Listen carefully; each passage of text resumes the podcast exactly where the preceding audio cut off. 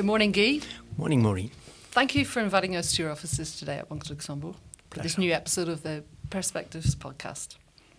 The new year tends to be the time of year for economic forecasts and predictions, but that's an exercise that you refuse to indulge in, I think.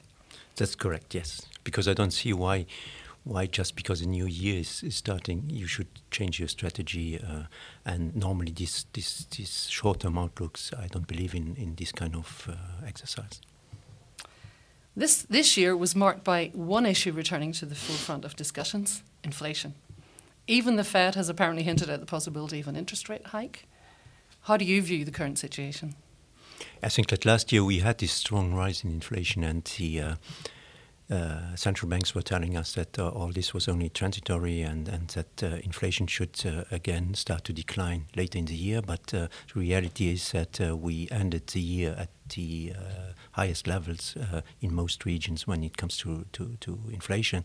And in the meantime, we've seen that the Federal Reserve at least has changed its attitude. I suppose there's some political pressure also mm-hmm. because nine months ago, uh, its President Powell told us that there would be no increase in the Federal Reserve's interest rate before 2023 at the earliest, and now it seems that and the market is already expecting three to four interest rate hikes uh, of the Fed this year, starting in March of this year. Okay. We've just been talking about the Federal Reserve, but it's clear that focus will turn to other monetary authorities, particularly the European Central Bank. What can we expect, and what fundamentally would be the ideal response to the current situation? What can we expect? Uh, we, we've had the um, the, um, the, European Central Bank has already told us that they don't intend to follow the, the Fed, and so uh, there will not be any interest rate hike this year, at least according to the, what the European Central Bank itself is saying right now. And the market basically is only expecting a first interest rate hike uh, at, uh, in the second half of next year at the earliest. Um, one has also one has to say that the uh, European Central Bank is less important for the financial markets. Obviously, everybody's looking to the Fed. Ideally, what should happen? Uh, obviously, it's becoming more and more uh, strange to see uh, the European Central Bank uh, continuing with its negative interest rate policy when, in the meantime, we have an inflation rate in the eurozone which is approaching some, which is now around five percent. So uh, that seems very strange, uh, but that seems what the European Central Bank seems to be um, inclined to, to continue its this strange monetary policy. Okay. So, in this context, um, would you recommend that investors focus on real assets rather than monetary assets? Exactly. I think that uh, uh, we have still uh, in, a, in a situation where interest rates remain very low, and especially when you adjust them for inflation, then you have this negative real interest rate environment, and that's obviously not a very good environment for monetary assets because it means that uh, more and more your, your purchasing power is, is declining over time because uh, basically you have a negative. Um, yield on your on your savings. And in this kind of environments, uh, usually you stick you, you should stick to or you should favor real assets like, for example, equities. Okay, but that means a higher level of volatility. Volatility clearly, yes, because uh, stock prices tend to fluctuate much more than bond prices, and I would say it's very normal that from time to time uh, you get a uh, correction in the equity markets. That's uh, fundamentally something you have to accept if you if you're in equities. So it's a price to pay. It's a price to pay. Yeah. Um, in recent years, we've experienced a rather extreme situation, as you mentioned, with near zero or even negative interest rates and rising corporate earnings. Can we expect this situation to continue for some while yet? Yeah, in hindsight, uh, obviously last year was very, very positive and very favorable. The environment was very favorable for equities because, in the end, what's important for the equity markets it's the level of interest rates and its uh, company earnings. And we had a very strong rebound in, in company earnings last year. And in spite of uh, quite strong growth rates uh, and and higher inflation, interest rates uh, remained very, very low. So both factors were very positive for equity markets last year this year, I think we will, it's normal to to expect a more difficult environment because company earnings should still remain favorable, but we just said uh, interest rates might. Uh, Federal might increase its interest rate and, and, and bond yields are, are starting to, to, to rise a little bit. So, uh, from that side, the environment might become less positive. Okay. But what about index linked uh, investment policies? So, it seems that in recent years the game has been somewhat distorted when you consider that a tiny number of companies can account for a significant weighting in an index due to their market capitalization. Does this mean that this type of investment strategy has its limits?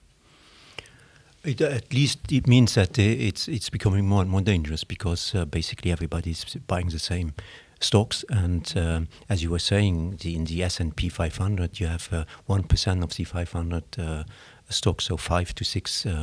Uh, stocks who make up 20% of the index. That's obviously a very dangerous situation. It, it's not a problem as long as the index is rising, but mm-hmm. uh, if uh, the index is falling, then it might become a, a problem. And uh, so I, I, think indexing or passive investments or indexing makes sense when the valuation levels are low. Uh, why bother to, to do stock picking if anyway the market is very cheap so you can uh, buy the index but uh, clearly that's not the situation nowadays when, when valuations are quite high yeah.